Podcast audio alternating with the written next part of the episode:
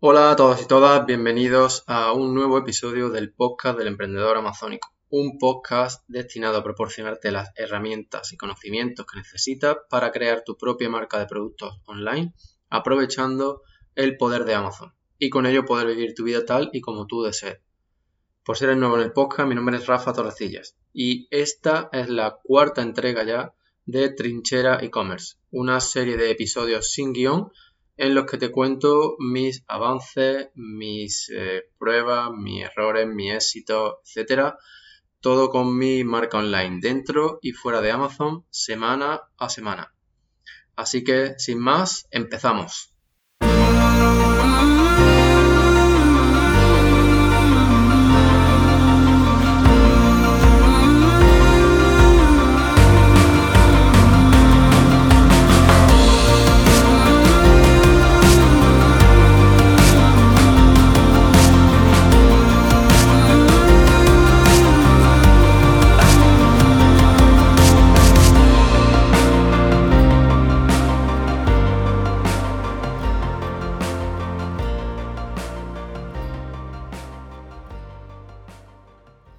Hola, bienvenido de nuevo a esta nueva entrega del podcast del emprendedor amazónico en la versión sin guion y sin censura. Y bueno, pues esta semana quiero empezar eh, mencionando varios, eh, varios correos que he recibido esta mañana, esta semana, perdón, de seguidores del podcast, los que me preguntan em, pues de qué manera pueden empezar ellos con sus marcas sin necesidad de, vender directamente productos físicos. Eh, de qué forma pueden a lo mejor eh, sacar provecho de algún nicho, etcétera, Y entonces pues quiero aprovechar para aclarar que hay muchas formas de empezar con tu marca online y usar Amazon mm, en una de sus múltiples formas o no usarlo. ¿Vale? Si es cierto que la mayoría de la gente, pues a lo mejor te enseña eh, cómo crear tu marca usando productos físicos. O te enseñan em, cómo usar eh, el afiliado, el marketing de afiliado, el producto afiliado de Amazon, o etcétera. ¿Vale? Entonces, eso está, eso está bien, es válido, funciona, etcétera pero tú también puedes crear tu propia marca. Pongamos, por ejemplo, que vendes, que quieres vender pues suplementos para perros. Em, pues imagínate que tú quieres vender suplementos para perros, pero que por el motivo que sea no tiene, no quieres o no, no quieres empezar con productos físicos o no encuentras qué suplemento vender porque a lo mejor la competencia tiene muchas opiniones, no, no ves la forma de diferenciar el producto o a lo mejor no tiene el capital necesario para invertir en ese producto, etcétera, el motivo que sea. Pero aún así, pues resulta que es un nicho que a ti te, motiva, te interesa, te gusta, por lo que sea, y entonces pues quieres empezar, quieres crear tu marca en, en torno a ese nicho, ¿no? Pues algo que puedes empezar a hacer es empezar a crear contenido para ese nicho. Es decir, Puede que no hayas encontrado un punto diferenciador para tus productos, pero puede que sí tengas un punto diferenciador para tu marca, para posicionar tu marca o para empezar a crear contenido de una forma diferente. Y eso pues puedes hacerlo tú dedicando el tiempo o puedes contratar a alguien para que lo haga por ti, si prefieres invertir el capital de esa manera o quieres desarrollar tu estrategia de esa manera. O incluso puedes eh, asociarte con algún influencer, esto ya lo he mencionado, de manera que uses a ese influencer como tu plataforma de lanzamiento para conseguir una audiencia. ¿Vale? Al fin y al cabo, lo que se trata es de que tú llegues a tener eh, una audiencia, ya sea a través de Amazon, que no es realmente tu audiencia, pero son personas que están interesadas en en unos productos, o crear tu propia audiencia fuera de Amazon, una que tú sí controles. Yo prefiero este, este modelo y por eso es el que en el que hago más hincapié y el que más em, y el que trato de el que trato de enseñarte a través del podcast. Entonces, lo único que quiero transmitirte es que no existe un modelo fijo, sino que tú puedes decidir, vale, pues voy a crear mi marca, eh, pues esto de suplementos para perros, voy a buscar un subnicho y voy a diferenciarme, pues, por ejemplo, con mi contenido y a lo mejor, pues voy a empezar a monetizarla vendiendo, pues, pues productos de otras personas a través de afiliados. Incluso eh, pueden ser eh, marcas que no tengan ni siquiera presencia en Amazon, pero a las que yo les voy a ayudar a poner su producto enfrente de las personas que están interesadas en comprarlo. Y a cambio de eso, pues yo me voy a llevar una comisión. ¿Vale? Ese es otro ejemplo que se me acaba de ocurrir. O también puede que incluso no sepas ni en qué parte empezar ni, ni en qué nicho desarrollar tu marca. Pero has estado un tiempo estudiando eh, el tema de vender en Amazon y quieres empezar a ganar experiencia práctica, pues puedes a lo mejor encontrar marcas que estén creando sus productos y no tengan presencia en Amazon y puedes ponerte en contacto con ellos pues para, no sé, para llevarte un porcentaje de esas ventas o colaborar con ellos, que te contraten, no sé, de cualquier forma. Y más adelante, cuando ya tengas más claro donde quieres empezar, pues empiezas de, de, esa manera a desarrollar tu marca. ¿Vale?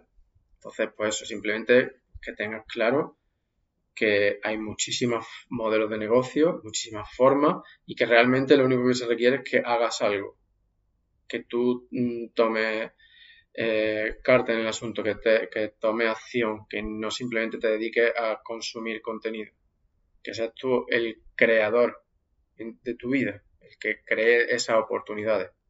¿Vale? Y bueno, pues mm, con esto eh, termino esta parte y, ahora pues probablemente se, ha escuchado el, capítulo, el episodio de la, de la semana pasada, el episodio número, o sea, la tercera entrega de Trinchera e-commerce, pues sabrás que tuvimos varios días de, de ventas muy malas, de problemas, y que entonces pues eso eh, requería de un análisis más profundo para ver qué podía haber pasado. Bueno, pues entonces, con lo que te voy a contar hoy, espero transmitirte y enseñarte una forma pues para que más o menos seas capaz de intuir por dónde pueden ir los problemas con, con tu listing en Amazon, cuando las ventas pues caen, básicamente. ¿vale? Entonces, lo que yo hice, lo que yo he hecho ha sido eh, analizar los informes de, de negocio dentro de Seller Central, así como los informes de los anuncios. Y mi objetivo era ver si había habido cambios en el tráfico o en la conversión y cuál podría haber sido el motivo. Y bueno, pues analizando eh, estos informes, yo lo que he descubierto es que la conversión era lo que había bajado. El tráfico se había mantenido más o menos igual. Y para esto, pues simplemente compara con periodos anteriores en los que las ventas hayan sido más o menos constantes. ¿Vale? Y de esa manera, pues puedes ver si el motivo de la caída de las ventas se debe a una disminución del tráfico o a una, disminución de la conversión. Y en, este caso había sido la conversión el problema que estábamos teniendo nosotros. Entonces, cuando cae la conversión, puede ser por varios motivos. Mm, puede ser por tema de precio, a lo mejor ha aparecido algún competidor que eh, puede competir contigo, pero tiene el precio mucho más bajo. En este sentido lo dudábamos porque es un producto muy específico, tiene 700 mm, opiniones y era poco probable que este fuese el motivo. Eh, pero también podría ser. Entonces, eh, analizando las fechas, hemos visto que el problema estaba en, en, unos cambios que hicimos en el listing, o creemos nosotros que ese era el problema, unos cambios que, que hicimos en el listing y que entonces pues esos cambios estaban afectando de manera negativa a la conversión. Por otro lado, también hemos visto que había algunas campañas que no estaban bien, es decir, que las keywords que estaban usando y que los productos que estaban usando no, no estaban bien seleccionados. Entonces, pues hemos modificado las imágenes del listing y también hemos hecho cambios en las campañas de pay per click. Y la verdad es que los resultados han cambiado por completo y esta semana ha vuelto otra vez a los números anteriores. Por lo tanto, parece ser que, perdón, en ese sentido hemos solucionado ese problema. Y entonces, bueno, pues esto es, bastante sencillo lo que tienes que hacer, ¿no? Y ya pues un poco se trata de tu habilidad y sobre todo de que seas metódico. Es decir, cuando hagas un, algún cambio en el listing, sea el que sea, apúntalo. Es importante que lleves como un diario de cambios en tu listing. Mm, pues si cambias una palabra clave del título, si cambias eh, una imagen, el orden de las imágenes, incluso las keywords del, del backend, si las cambias, pues entonces apúntalo para que si las ventas sufren caída o incluso si mejoran igualmente, que sepa a qué se debe. Eh, también con las campañas de pay-per-click. Aunque las campañas de pay-per-click ahora tienen un, historial de cambios que quedan registrados. Pero de todas maneras es importante que tú o, la, o si tiene alguna persona contratada, pues que llevéis a cabo esta, este diario ¿no? de cambios para que podáis acudir a él en caso de que haya pues que, de que de repente tus ventas caigan o tus ventas suban, etcétera. Por eso también es importante que sepas quién es tu competencia. Y para eso eh, las herramientas de 10 ayudan muchísimo. Eh, en concreto creo que es la de Market Analyzer porque mm, te dice eso, quiénes son tus competidores y te avisa también si entran nuevos competidores. ¿vale? Otro aspecto también que es interesante a la hora de analizar tus productos y de qué manera se están comportando también frente a los competidores, etcétera, es hacer uso del Brand Analytics de Amazon. Para esto es requisito indispensable que tengas la marca registrada dentro de Amazon. ¿Vale? Entonces, eh, ahí tiene otro motivo más para crear tu propia marca frente a vender productos, por así decirlo, genéricos o bajo otras marcas que tú no controles.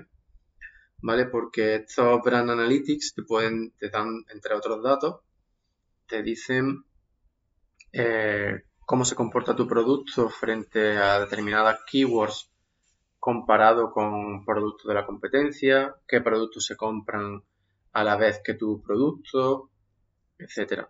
Eh, más adelante vendrán, ahora mismo solamente está disponible en Estados Unidos, datos demográficos sobre qué personas compran tus productos, si son hombres, mujeres, el rango de edades, mm, incluso el rango de ingresos medios mensuales que tienen esas personas. Es decir, hay una información muy valiosa que te está proporcionando Amazon y que tiene prioridad frente a cualquier otra herramienta, ya que estos, son datos proporcionados por el propio Amazon. Y aquí te voy a contar un ejemplo. Esta semana, cuando estábamos haciendo el análisis de, de, mi, producto para del mi producto principal para ver qué había pasado con las ventas, pues comparamos eh, las búsquedas para determinadas keywords, para ver que, si habíamos perdido ranking, o sea, posición en los rankings, etcétera. Y así vimos que a lo mejor que una palabra en concreto que el Intent decía que tenía mm, X búsqueda, pues según Amazon no, tenía búsqueda. Y viceversa, otra palabra que según el Intent tenía muy pocas búsquedas, según Amazon tenía muchas.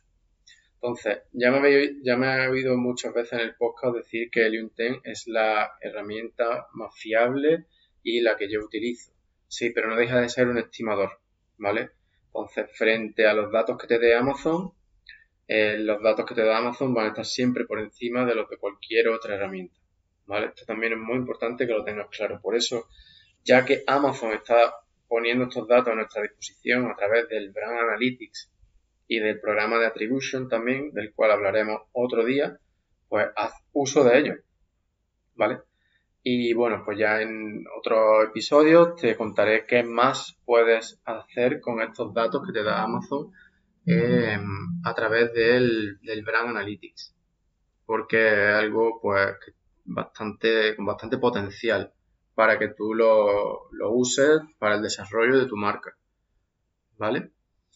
Y bueno, pues ya antes de irme, eh, voy a tocar brevemente con lo que he hecho esta semana fuera de, la, fuera de Amazon, que tampoco ha sido gran cosa esta semana fuera de Amazon, simplemente pues eso, hemos empezado a trabajar en lista de nano y micro influencers para empezar a, establecer relaciones con ellos, algo que yo considero que es fundamental para el desarrollo de cualquier marca hoy en día. Eh, y eso, pues, eh, por ahora estamos descubriendo quiénes son esos micro y nano influencers en los países en los que nos queremos centrar. Y, mm, y, por otro lado, pues también el tema este del lead magnet, del que te, vengo hablando ya varias semanas. Pues ya por fin se quedaron los 29 emails subidos a ConvertKit con todos los modificaciones, algunos cambios que hubo que hacerle, comprobamos que la secuencia funcionaba bien, que estaba bien enlazada con la landing page. Y luego ha venido el proceso de creación de los anuncios en Facebook, que esto es lo que ha sido más engorroso, la verdad. Y me ha llevado más tiempo del que había estimado que me iba a llevar por problemas con el Pixel. Bueno, el caso es que resulta que Amazon ha hecho algunos cambios, sobre todo, perdón, Amazon Facebook ha hecho algunos cambios sobre todo en vista a una, a una actualización, a, un, a una nueva versión de, de, iOS, el iOS 14, una nueva versión que va a lanzar Apple eh, próximamente y que, pues bueno, eh, la manera que gestionan los datos, esto hace que, que ahora los anuncios de Facebook haya que hacer un par de pasos más, entre ellos pues verificar tu dominio, que a mí me ha estado dando problemas. Y nada, pero bueno, al fin y al cabo ya los anuncios están activos. Creo que te lo comenté la semana pasada. El objetivo con estos anuncios es, me voy a gastar 300 eh, libras en, en, un mes. Y el objetivo es conseguir 300 correos. ¿Vale? Ese es mi objetivo. Es decir, gastar una libra por cada correo.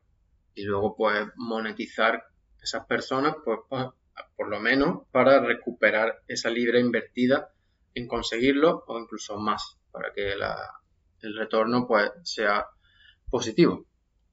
Eh, y bueno, pues por ahora em, lleva una, creo que 24 horas, un poco más los anuncios y ya hemos superado el 10% de esos 300. Y sin embargo el, el gasto ha sido de un poco por encima del 5%. Por lo tanto, significa que el anuncio por ahora se está comportando bastante bien. Aunque tal vez creo que todavía es pronto para establecer ningún tipo de estimación. Pero bueno, ya la semana que viene te daré datos mm, más eh, fiables, más cercanos a lo que podemos esperar de, estos anuncios. Y nada, con esto ya terminamos este, esta cuarta entrega de Trinchera e-commerce. Como siempre te digo, si tienes cualquier duda, ya sea de vender en Amazon, de cómo empezar, eh, abrir tu cuenta, eh, búsqueda de productos, sea lo que sea, simplemente envíamela a rafa arroba ¿vale? Y te prometo que te contestaré a la mayor brevedad posible.